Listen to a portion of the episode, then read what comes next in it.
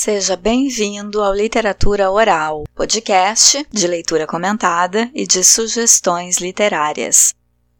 Eu sou Sabrina Siqueira, jornalista com doutorado em literatura. No último episódio, li o conto de fadas Rumpelstiltskin, dos irmãos Grimm. Depois teve uma faixa bônus sobre a situação das mulheres no Afeganistão com o Talibã, Hoje vou comentar o romance A Mulher que Escreveu a Bíblia, de Moacir Scliar, que citei nessa faixa bônus. Antes de começar, peço que tu te inscreva no canal clicando no botão vermelho de inscrever-se. Fora Bolsonaro, tudo bem com vocês? Sim, porque ultimamente a gente fica bem na medida do possível. Completamente bem é impossível com esse desgoverno desgovernado. O escritor Moacir Scliar era também médico sanitarista e professor universitário. Não sei porquê, mas me parecia que ele era psiquiatra. Ele nasceu em Porto Alegre em 1937 e morreu em 2011. Escreveu contos, romances, ensaios, literatura infanto-juvenil e crônicas e publicou mais de 70 livros. Filho de judeus, fez pós-graduação em medicina em Israel o romance A Mulher que Escreveu a Bíblia é de 1999 e recebeu o prêmio Jabuti em 2000. Como a obra do Scliar não está em domínio público, eu vou fazer comentários, não vou ler. Fica como sugestão literária e vale muito a pena. É um dos meus livros preferidos. A primeira coisa que eu tenho a dizer sobre esse romance é sobre o humor. Segundo, o aspecto feminista, sem ser panfletário. A protagonista é uma mulher independente, inteligente, ciente dos seus desejos e de suas capacidades. A história tem dois eixos temporais. O primeiro aparece como um prelúdio à história propriamente dita e se passa na modernidade. Um terapeuta de vidas passadas recebe um manuscrito de uma de suas pacientes, uma paciente por quem ele estava apaixonado e que era muito feia. O manuscrito é a história do romance. Essa paciente faz a terapia de regressão e descobre que viveu nos tempos do rei Salomão, que tinha um harém. Ela era uma das esposas e era extremamente feia. Neste romance, a feiura é fundamental, é o estopim de todas as ações da narrativa. Eu tô quase por dizer que a feiura é que é a protagonista e não a feia em si era uma feiura que ultrapassava tudo que era tido como feio na sociedade daquela época, tanto na corte como na aldeia, entre os povos que viviam no deserto. Então é errado dizer que simplesmente a protagonista era a mais feia das esposas de Salomão. É bem mais do que isso. Porque é por causa da feiura que a ensinam a ler, e essa é outra característica fundamental da narrativa. Além de ser feia, ela é uma das únicas mulheres daquela época que aprende a ler e escrever. Por esse motivo, recebe a tarefa de escrever o texto que ficaria conhecido como a Bíblia e sobre o qual o cristianismo estaria assentado. Ou melhor, uma parte da Bíblia, que é o Velho Testamento, a parte anterior à história de Jesus. As duas partes do romance têm narrador em primeira pessoa. Na primeira parte, que é bem curtinha, o narrador é o terapeuta, que vive na modernidade, nos nossos tempos. Na segunda parte, a narradora é a feia sem nome, que é o antepassado da paciente do terapeuta de vidas passadas e que vive em um passado pré-Cristo. O primeiro narrador é formado em história, a segunda é a agente da história. A Bíblia é a coleção de textos religiosos que tem valor sagrado para o cristianismo e também para o judaísmo. Lembra que eu falei que o escritor Moacir Scliar tem origem judaica? Ele faz referência a essa cultura em diversos romances. Além do A Mulher que Escreveu a Bíblia, em que retoma a criação do livro sagrado numa perspectiva ficcional, Scliar faz alusão ao judaísmo também em Os Deuses de Raquel, Os Vendilhões do Templo, O Centauro no Jardim, A Guerra no Bonfim e outros sendo que Bonfim é um bairro onde moradores judeus se concentram em Porto Alegre e foi onde o escritor cresceu.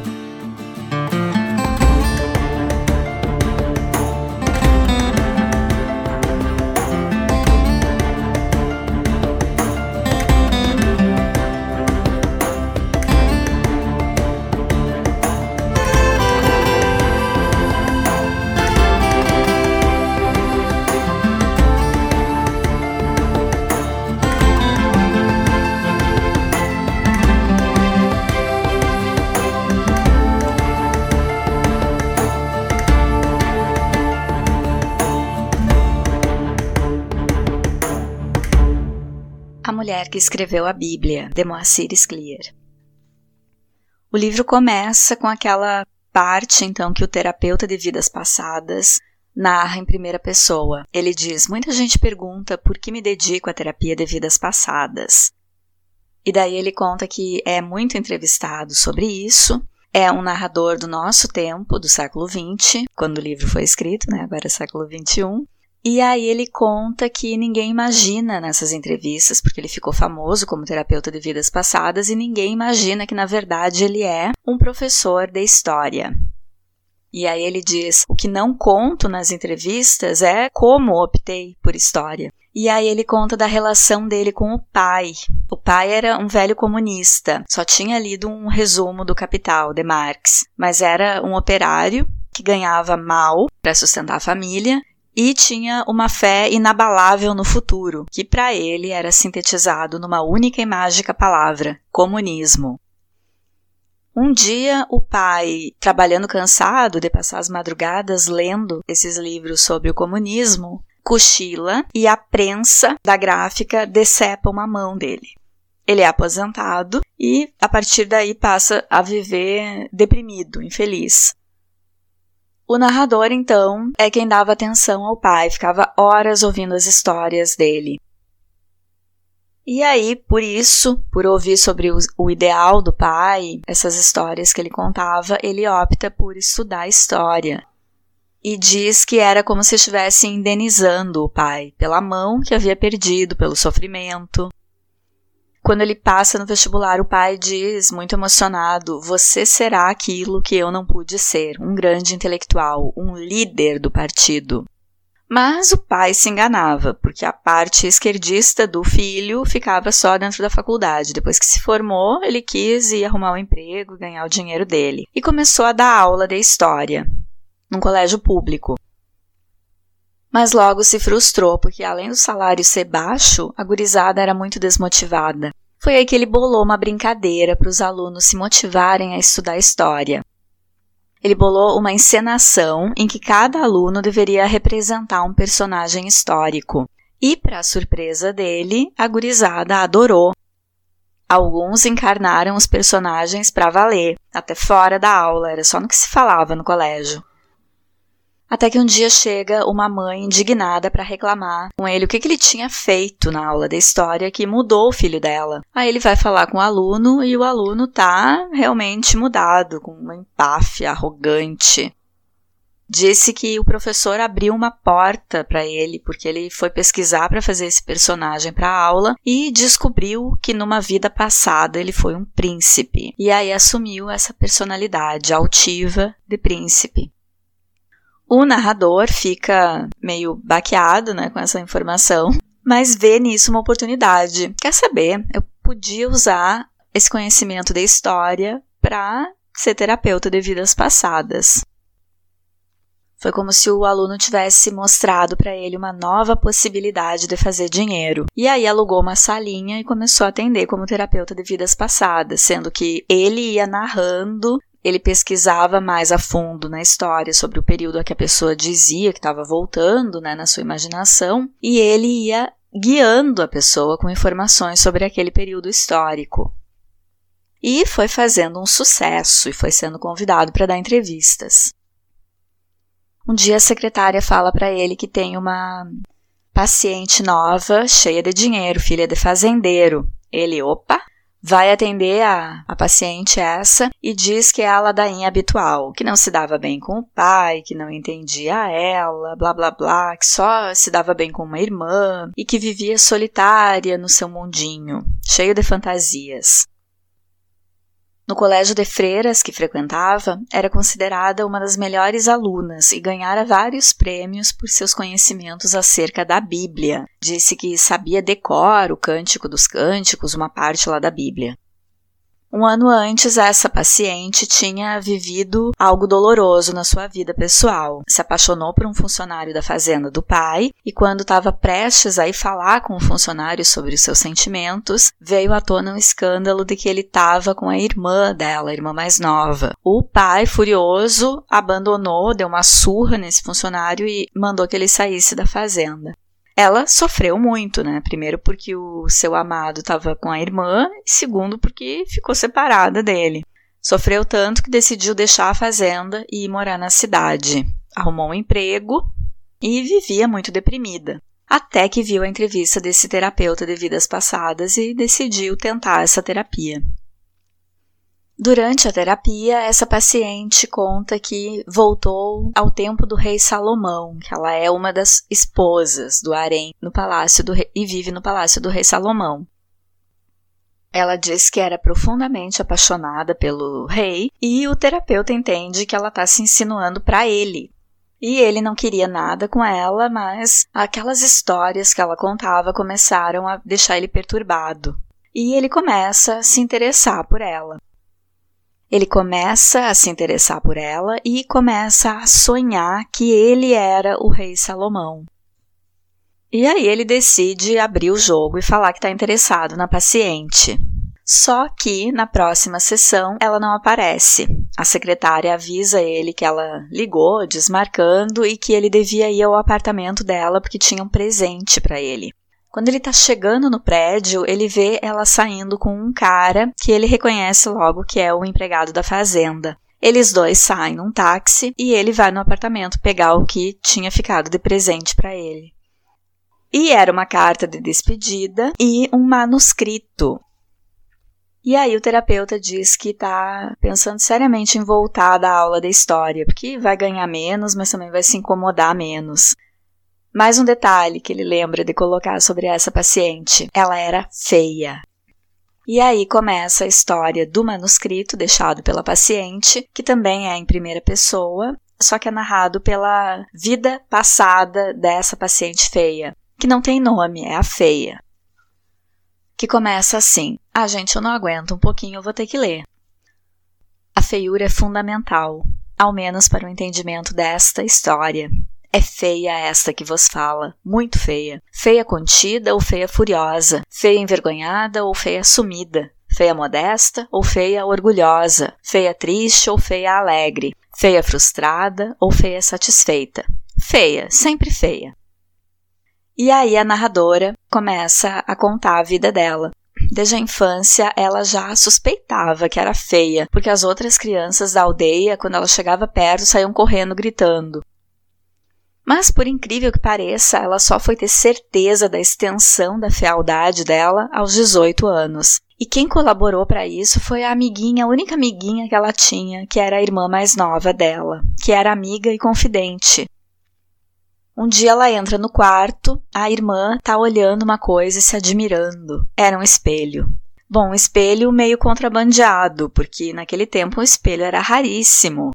Elas são filhas do patriarca da aldeia, mas mesmo assim era um tempo de muita pobreza, eles só tinham um rebanho de cabras.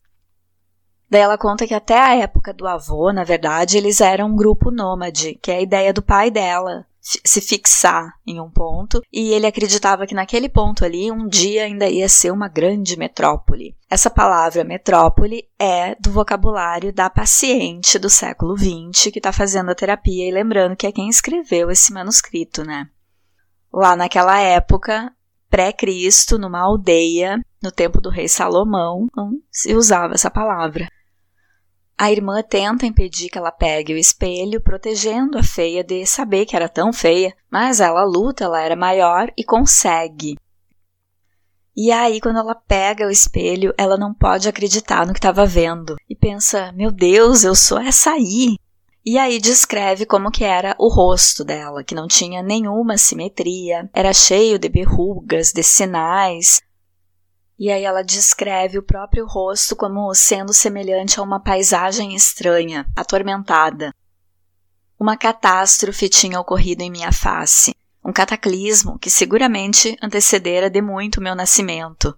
O que eu estava vendo era a feiura arcaica, a feiura ancestral, uma feiura consolidada pelos anos, pelos milênios talvez. Quando ela se vê, então ela começa a se ligar que ao longo de toda a vida dela, quando alguém ia elogiar ela, nunca era um elogio puro e simples sobre a beleza dela, como faziam para a irmã. Depois de muito pensar, ela encontra a culpada para a feiura. era a mãe. Uma vez, quando ela era criança, ela lembrou, a mãe tinha dito, assim como quem não quer nada, contado uma história de que quando estava grávida dela, ficava muito tempo olhando para a montanha. Pois não é que a cara dela repetia direitinho a geografia acidentada, seca, tortuosa da montanha? O pai era meio safado, mulherengo, vivia metido em negócios escusos. E a montanha era cheia de cavernas onde ele ia se encontrar com outras mulheres, pois a mãe passou toda a gestação cuidando a montanha para ver se via o marido pular a cerca. Pronto, a filha nasceu com a cara da montanha. Ela diz: As impressões que minha mãe tivera durante a gestação se haviam gravado de maneira indelével na face da filha. A obsessiva vigilância teve, contudo, um inesperado efeito. A visão da montanha ficou impressa para sempre no meu rosto. Ela não entende como o pai pode não ter matado ela quando viu o bebezinho nascer feio daquele jeito com a cara da montanha. Talvez por culpa, porque ele tenha passado toda a gestação da mãe enfiado lá nas cavernas da montanha com outras mulheres. E aí, pai não matou ela bebezinho, ela foi crescendo cada vez mais feia e ignorante da própria feiura e segue contando a história com muito humor e ironia. Ela pensa, por exemplo, que pensou em se matar, mas não teve coragem. O suicídio era muito mal visto, e é incrível como mesmo as feias incorporam os conceitos da cultura dominante. E aí decide que vai encarar a vida, vai até o fim com aquela cara, sozinha de certo, mas iria até o fim. E aí se tornou uma eremita, se afeiçoou à montanha, né, a qual ela era parecida, e passou a viver muito tempo pelas cavernas. Só que diferente dos eremitas que só querem ficar longe da humanidade, ela estava ali na montanha também querendo alguma coisa. E quando encontrou, logo soube o que, que é que ela estava procurando: uma pedra, diferente, uma pedra lisa, suave ao tato, tão lisa que chegava a surpreender. Aí ela pensa que erosão será que tinha domado a aspereza habitual daquela pedra. Quem sabe não se tratava de erosão, quem sabe era o trabalho de algum misterioso habitante da montanha, um gnomo ou bruxo, que polira pacientemente a antes áspera superfície, pensando: um dia a feia virá à montanha em desespero, então essa pedra lhe servirá de consolo. E aí é que a pedra substitui o amante que ela acreditava que nunca teria porque era feia. Não deu outra. A partir daí, a boa pedra me proporcionou muitos e muitos momentos de amargo e solitário prazer. E assim ela vive um pouco passando o tempo com a pedra, mas cai na vala comum dos sentimentos humanos e se interessa por um pastorzinho que trabalhava para o pai dela pastorzinho andava ali pela montanha, pastoreando as cabras, e ela começa a ter umas ideias. Nós dois ali sozinhos na montanha, será que ele não cederia à tentação? Sim, eu era feia, mas não mais feia que as cabras que ele pastoreava. Ainda que houvesse entre elas umas fêmeas muito simpáticas de uma raça cujo nome já não lembro, mas eu estava segura de vencer a concorrência. Ela começa a dar umas indiretas pro pastorzinho, dizendo: Olha ali a caverna, um lugar ideal para se viver um grande amor. E aí o pastorzinho diz: Claro, a caverna, como eu não pensei nisso antes, vou sugerir para ela trazer aqui na, na caverna. Ela quem? O pastorzinho estava se encontrando com a irmã dela, a bonita. Foi ele que tinha dado o espelho de presente para a irmã. Pastorzinho fica muito grato pela sugestão dela e ainda pede que ela ajude o casal. E ela concorda, fazer o quê, né? Na mesma tarde, a irmã sobe o caminho da montanha, bem feliz. E ainda pedem que ela fique cuidando para ver se não vai aparecer alguém. Ela fica cuidando. Ficou de guarda. Tadinha, o pastorzinho tinha feito uma fogueira dentro da caverna, então ela ainda fica vendo as sombras deles lá dentro.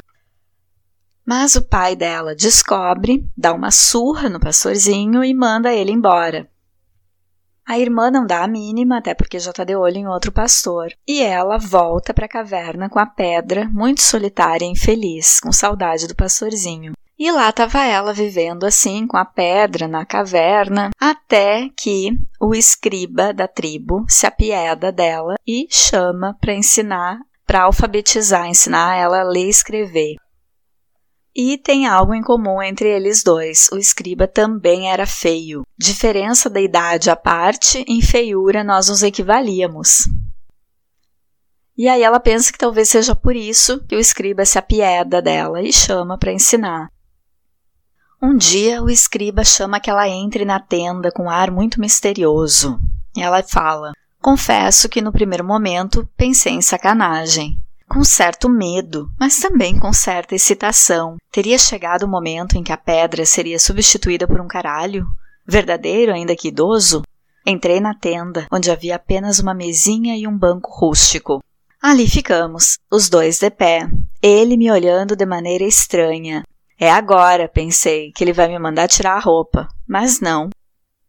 Vou, anunciou em voz solene, se bem que um pouco trêmula, ensinar-te a escrever. E aí acontece a coisa mais surpreendente da vida dela. Ela adquire essa habilidade de ler e escrever que pouquíssimos homens ali na tribo tinham e nenhuma mulher tinha. Eram pouquíssimas pessoas que sabiam escrever e ler naquela época ela entende a atitude do escriba que foi por piedade, porque ele sabia que ela nunca ia arrumar um marido. E aí ela diz: Quando dei por mim, estava traçando a primeira letra do alfabeto, o Aleph, que é o começo de tudo. E é uma emoção aprender a ler e escrever. Ela diz: Tinha conseguido algo com que nunca sonhara. Já não me sentia tão feia. Meu rosto continuava o mesmo, mas a sensação de fealdade intrínseca, essa sensação se atenuara consideravelmente. E aí ela passa a ter uma outra atividade na caverna. Passa os dias lendo, e como não tinha muito para ler, passa os dias escrevendo as histórias que ela inventa não era só um texto que eu estava produzindo, era beleza, a beleza que resulta da ordem, da harmonia. Feia, eu era, contudo, capaz de criar beleza. Não a falsa beleza que os espelhos enganosamente refletem, mas a verdadeira e duradoura beleza dos textos. Um dia ela tá na montanha e vê um rebuliço na aldeia e pensa que é o pastorzinho, desce correndo achando que o pastorzinho voltou. Mas não, era um emissário do rei Salomão trazendo uma carta. O rei Salomão tinha um harém e costumava firmar alianças com as tribos, casando com a filha mais velha do chefe de cada tribo. Bom, a filha mais velha é ela, e ela mesma consegue ler a carta que diz isso, convidando que aquele chefe de tribo, que é o pai dela, envie a filha mais velha para ser esposa do rei Salomão. No primeiro momento, ela fica apavorada de ter que deixar a família, a aldeia com quem ela sempre viveu, onde estava tudo que ela conhecia. E aí ela diz que volta a ser aquela criancinha que tinha medo do escuro e chorava, e teve uma vontade de chorar e dizer: pai, não deixa que me levem. Mas aí ela caiu na real de quais eram as possibilidades dela na vida ficando ali na aldeia e pensou que já bastava ser feia, chorosa, então ia ficar um espanto. E foi. O harém do rei Salomão o palácio do rei Salomão é, era em Jerusalém. Chegando lá, como tinha muitas esposas, e ainda mais as concubinas, ela tinha que preencher uma ficha, né? Tinha um sistema de registro das esposas. Bom, o homem que estava preenchendo, o funcionário que estava preenchendo a ficha, escreve uma palavra errada. E ela titubeia um pouco, mas mostra o erro. E aí ele olha para ela como se fosse um ser de outro planeta. Que mulher é essa que consegue saber que tem uma palavra errada, que sabe ler e escrever a ponto de achar um erro. Ela conta como aprendeu a ler e escrever e ele deixa essa informação anotada na ficha dela. Ela entra no palácio usando um véu. Quando ela vai fazer um exame com um sacerdote que tinha que verificar se as esposas não chegavam com lepra, com doenças, ele examina o corpo, tá tudo bem, e manda ela tirar o véu. E aí claramente estremeceu. Ela diz: repulsa e fascínio era o que eu via em sua expressão. Repulsa pela feiura, fascínio pelos sinais, aquele caleidoscópio cutâneo jamais por ele visto. Dali ela é levada ao pavilhão com as mulheres. E aí levou um choque quando viu aquela quantidade de mulheres. Muitas, como ela nunca tinha imaginado que existissem, só que nenhuma era feia. E aí ela diz que era fácil distinguir as esposas propriamente ditas das concubinas, que se vestiam de maneira mais simples e tinham um ar modesto. E aí, como é que foi a reação de todas essas mulheres lindas, bem vestidas, maquiadas, à chegada da feia? A princípio, risinhos, logo cacarejos, gargalhadas, deboche escarrado, total desrespeito, solidariedade nenhuma. A administradora do harém leva ela para um aposento onde as escravas dão banho, perfumam, vestem e maquiam as novas esposas. Feito isso, ela é levada à sala do trono para conhecer o rei. Ao vê-lo, uma vertigem se apossou da feia. Achou o rei lindo. Imediatamente se apaixonou por ele e esqueceu o pastorzinho. Mas Salomão nem dera conta que ela estava ali. Ele estava julgando. As pessoas iam ali com contendas e ele decidia o que era certo o que era errado. E aí o rei estava julgando exatamente aquela passagem bíblica em que duas mulheres têm bebê ao mesmo tempo, na confusão os bebês são trocados, um deles morre e as duas mulheres estão ali reclamando o bebê vivo, dizendo que é delas. A feia fica meio intrigada, quer dizer que é esse tipo de coisa que o rei resolve. E aí ela diz que o rei ouvia e exalava sabedoria. A sentença do Salomão nesse momento é de que a criança seja cortada ao meio, e aí cada mulher recebe a sua metade. Vem um homem de espada na mão para decepar o bebê em dois. Uma das mulheres grita que não, que não, não machuque o bebê, então que deixe para outra, ela abre mão. Ela sabe que é dela, mas se é para machucar, então ela prefere que fique com a outra mulher. E nisso o rei verifica que ela é a verdadeira mãe. É aquela passagem famosa. Um funcionário do palácio se aproxima para contar que a nova esposa está ali. E aí ele pede para ver o registro. Ele já não aguenta mais ver tanta esposa chegando. E ela fica frustradíssima. Como assim quer ver primeiro o registro que eu? O rei estremece quando manda ela tirar o véu. E ela furiosa. Ele tinha que ter mandado ela tirar o véu.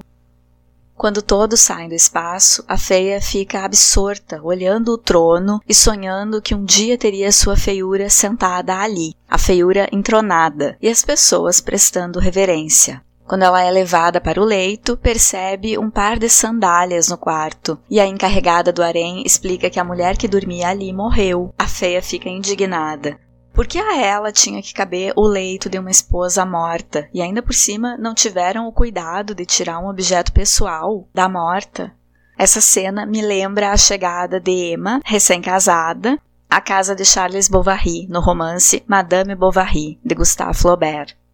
Emma é a segunda esposa de Charles, e quando ela entra no quarto, ainda está lá o buquê da falecida, e aí a feia é informada que a rotina dela é ficar à espera de um chamado do rei. Ela está ansiosa pelo chamado para consumar o casamento com aquele homem que ela achou lindo e poderoso, mas surge o problema. Como ela é muito feia e as esposas são muitas, a protagonista nunca é chamada. As esposas vão sendo chamadas e a vez da feia nunca chega, e ela ficando angustiada.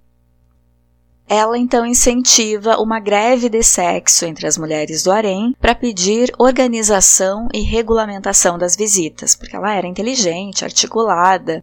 E para iniciar o processo organizado, diz que a primeira a ir, ver, a ir ver o rei deve ser a feia, ou seja, ela, como prova de que ele aceita as novas regras. Mas deu tudo errado e o rei brocha vendo a feiura dela. Muito triste, a feia pensa em retaliação, tem a ideia de sequestrar o rei e escreve uma carta ao pai pedindo ajuda. Esse título, Carta ao Pai, também nos lembra um texto chamado Carta ao Pai, de Franz Kafka. Nisso, ela está andando pelo jardim do palácio e escuta uma flauta com uma melodia conhecida. Sobe o muro e descobre que quem está tocando é o pastorzinho. E vê nele a possibilidade de entregar a carta para o pai, se queixando de que o casamento não foi consumado e que, portanto, a aliança com o rei não era real. No dia em que ela termina a carta e arremessa o pergaminho por cima do muro para o pastor, o rei manda chamar. Salomão tinha interceptado a correspondência e estava encantado com o quanto a carta era bem escrita. A feia era a primeira mulher letrada que ele conhecia. E aí conta para ela que ele tem o projeto de fazer um livro com a história do povo deles, da edificação do Templo de Jerusalém, que servisse de base para a civilização, e pede que ela escreva o livro. Já havia um grupo de anciãos trabalhando nesse projeto há 10 anos. Ela começa a revisar o que eles já tinham escrito e fica se perguntando por onde começar. O pergaminho. Era dali que deveria partir rumo às origens, do couro do animal sacrificado, para que um dia eu pudesse nele escrever. O couro, Antes do couro, a cabra. Antes da cabra, as folhas que ela mastigara. Antes das folhas, a árvore, a terra, o universo. Eu precisava refazer aquela história, o que significava voltar no tempo séculos e milênios. Eu ia de Deus. Por que Deus e não deusa? Deus, portanto. Na minha cabeça, Deus seria apenas a energia geradora, não uma figura antropomórfica a reinar sobre a criação. Expressaria minha descrença e meu protesto, abstendo-me de descrever a divindade. E aí ela coloca a primeira frase do, do texto. No começo, criou Deus o céu e a terra. E está iniciada a Bíblia. Claro que os anciãos não concordam com algumas ideias dela, e ela acaba tendo de escrever a história como eles queriam. Ela segue trabalhando no livro. Durante uma visita da rainha de Sabá, a quem Salomão prestava assessoria política e sexual, a feia nota uma figura coberta em um manto, só com os olhos de fora, que olhava muito para ela. Era o pastorzinho. Quando os soldados do rei pegaram ele com a carta, ele perdeu um braço estava ali para se vingar. Queria matar o rei Salomão. Acontece um incêndio e uma parte do trabalho da feia se perde. Ou será que foi tudo que ela tinha escrito? Bom, já que eu não estou lendo o livro, eu não vou contar o final, vou deixar que vocês leiam.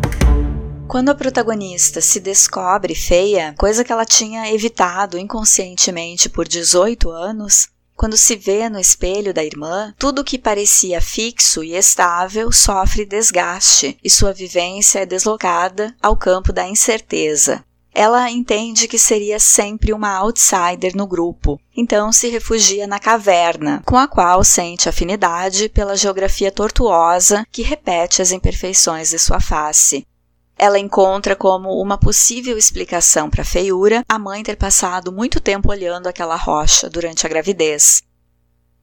O poder que a alfabetização confere à feia excede as expectativas da vida de uma moradora de aldeia na época narrada, porque é uma habilidade pouco difundida mesmo entre os homens, detentores de mais privilégios na sociedade patriarcal da comunidade aldeã retratada por Sclier. Nesse aspecto, a feiura desencadeou um privilégio, já que foi a motivação para que a narradora recebesse o ensinamento.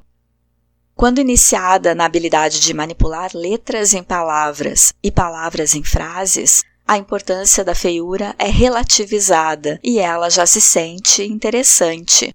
Portanto, a feiura inicial, revelada pelo espelho, era aterrorizante porque estava atrelada à inutilidade, tendo em vista que, sendo feia, era provável que não desempenhasse a função principal de mulher aldeã, que era a de constituir família, porque não competia pela atenção masculina em pé de igualdade com as outras mulheres da aldeia. A feiura naquele ponto era determinante para que não fosse nunca nada. Nessa época, no romance, tudo o que restava a uma mulher era ser bela para ser escolhida para casamento. Tendo aprendido a ler e a escrever, a feiura perde o tom assustador, porque já não implica inutilidade.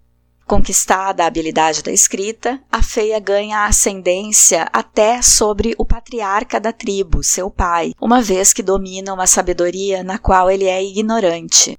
Ela passa então a transcrever em pergaminhos a história de sua gente, antecipando sem saber aquela que seria sua missão no palácio do rei Salomão. Assim vai exercitando a habilidade de narradora.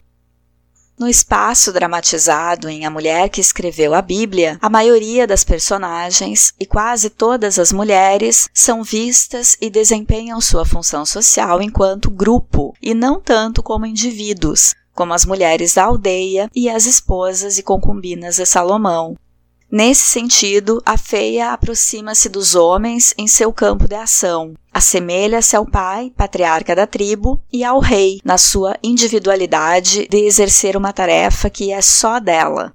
Ela conquista certa individualidade por ser a única muito feia e a única alfabetizada nos espaços que habita com a recriação, reinvenção de si mesma a partir do conhecimento da escrita, a feia entra em contato com o preceito de início, que utiliza depois para escrever a Bíblia. Sendo feia, a protagonista via-se constantemente isolada, pois desde a infância as outras crianças fugiam de sua companhia. Ficando só, ela dispõe de tempo e privacidade para duas atividades fundamentais a uma futura narradora: a observação das ações alheias e a organização do pensamento oriunda das horas de meditação sobre essa observação. Dessa forma, quando finalmente é ensinada a escrever, a moça havia desenvolvido previamente a capacidade de organização dos fatos observados, de modo a contá-los como uma narrativa com argumentos conectados. A semelhança com a montanha faz com que a feia desenvolva afeto pelo acidente geográfico. É para lá que ela vai para ficar sozinha. Quando é alfabetizada, surge um outro problema. Ela tem a nova habilidade, mas na aldeia não há livros. Não tem como usar essa habilidade de ler. É um tempo em que predomina a oralidade, porque saber ler e escrever era raríssimo. Então, mais do que para ler, a feia exercita seu aprendizado para escrever. E aí acontece a mágica. Apesar de feia, ela consegue criar beleza. Beleza nas palavras, nas ideias que imortaliza quando escreve, a beleza dos textos. Antes da alfabetização e de se tornar uma narradora, a feia tem problemas de comunicação em família e na aldeia, com as pessoas a evitando. Depois de se tornar articulada pela prática narrativa, ela adquire capacidade de liderança. Dá para dizer que todas as mudanças na vida da protagonista estão relacionadas ao letramento.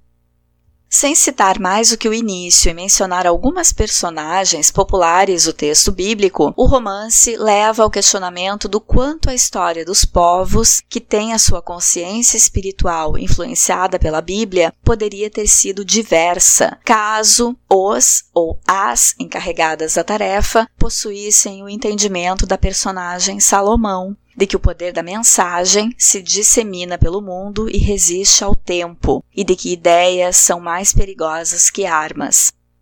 Ou compartilhassem da opinião da feia, de que a história do povo de Salomão havia de ser uma história de afeto e não de abominação e pecado.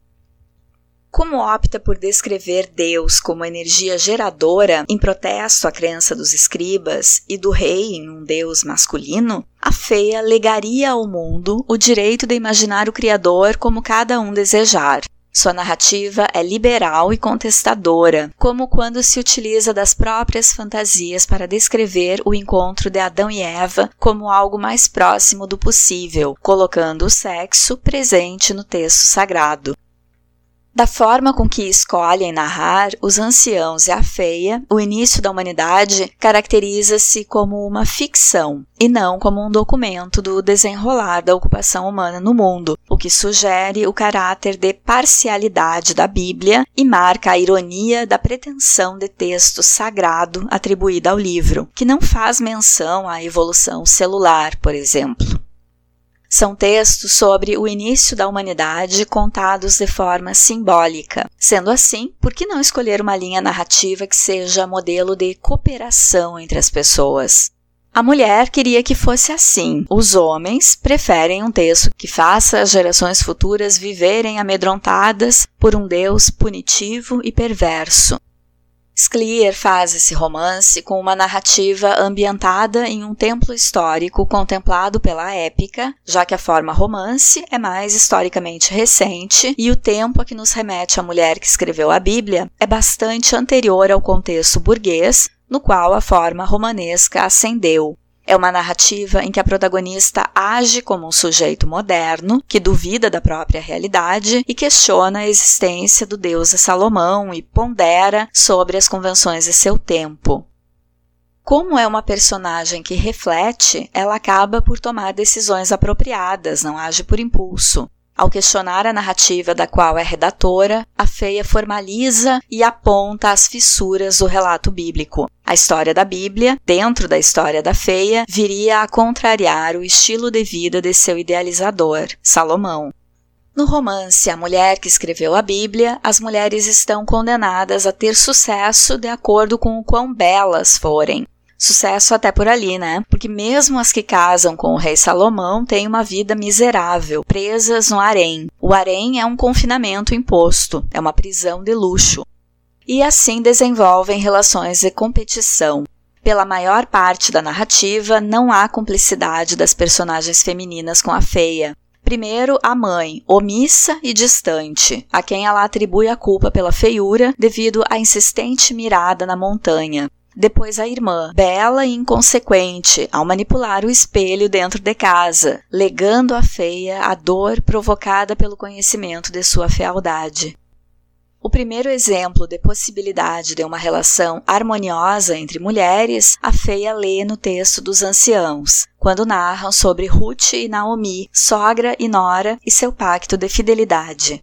Até então, a identificação da feia era com as personagens masculinas, a primeira atitude de bondade vem do pai, que podia tê-la jogado fora quando bebê, mas não o fez.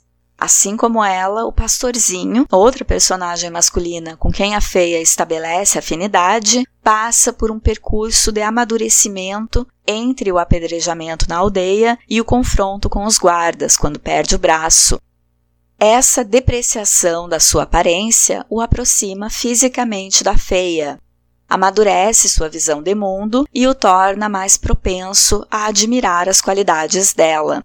Quando ela vai ao seu encontro, em contrapartida, está embelezada pelo conhecimento da escrita e com autoestima elevada pela tarefa que cumprira, além de sentir-se uma mulher plena pela consumação do casamento na noite de sua fuga do harém.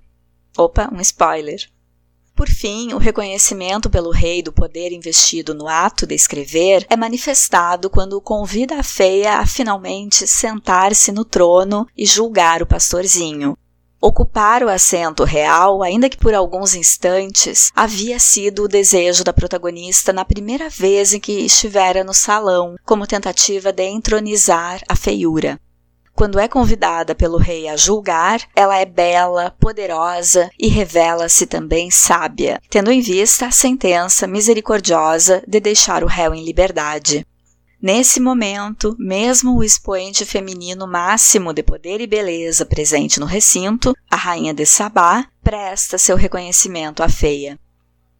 O fogo que destrói os pergaminhos, a exemplo do que acontece com a suposta Poética 2 de Aristóteles em O Nome da Rosa, do escritor Humberto Eco, pode criar no leitor um vínculo de empatia com a versão do texto bíblico escrito pela feia, se cada personagem de destaque da parte principal de A Mulher que Escreveu a Bíblia tem sua contrapartida na parte inicial do romance, o terapeuta de vidas passadas poderia ser a reencarnação de Salomão, porque assim como ele, leva um tempo a perceber as qualidades e se apaixonar pela feia. As personagens do presente mantêm características do passado. A feia da modernidade, que lembra a vida passada e escreve sua história, continua uma narradora na vida moderna. Também tem um pai influente. No passado era filha do patriarca da tribo, no presente é filha de pai fazendeiro, com o qual também tem dificuldade de relacionamento. A protagonista continua a ser uma pessoa reclusa, tendo na irmã Bela a sua confidente. Essa irmã envolve-se com o amado da feia, um empregado da fazenda, como outrora fora pastorzinho na aldeia do pai. Como no passado, o patriarca manda dar-lhe uma surra e, algum tempo depois, o jovem se percebe apaixonado pela feia. O terapeuta é o homem inteligente que teve sua carreira de professor de história influenciada pela trajetória do pai, que acreditava que o filho seria o grande líder que ele não chegou a ser. A mulher que escreveu a Bíblia é uma história de empoderamento feminino, escrita quando esse termo talvez ainda nem fosse tão imperativo. Um empoderamento que independe e até se beneficia da ausência da beleza, característica comumente associada às mulheres bem-sucedidas em fábulas, contos de fadas e muitos romances. Sendo assim, a feia está na contramão das belas princesas, que são salvas por príncipes apaixonados e, via de regra, não tem outra função social que não inspirar os súditos por sua beleza e bondade. A protagonista do romance não é heróica nem trágica, mas alguém ambivalente, com aspectos positivos e negativos. O heroísmo da feia está em sua disposição de agir e mudar. Existe uma relação entre o aprendizado da escrita e as relações de poder na vida da protagonista, cujas ações são alinhavadas pela feiura. A narradora passa por um movimento de amadurecimento gradual, com desenvolvimento de autocontrole, conquistado a partir da socialização e do sentimento de utilidade alcançado com a tarefa de escrever o livro. Ela se transforma a partir do que vive e das experiências de solidão nos diferentes espaços. A aldeia, o harém e o quarto em que escreve no palácio. O domínio da escrita permite que a feia se reinsira num mundo do qual já se julgava apartada. Hoje eu comentei o romance A Mulher que Escreveu a Bíblia, de Moacir Scliar. E aí, gostaram da história da feia poderosa? Deixa teu like e teu comentário para eu saber a tua impressão. E leiam esse livro. Por hoje fico por aqui. Fiquem bem, usem máscara e até o próximo episódio do Literatura Oral.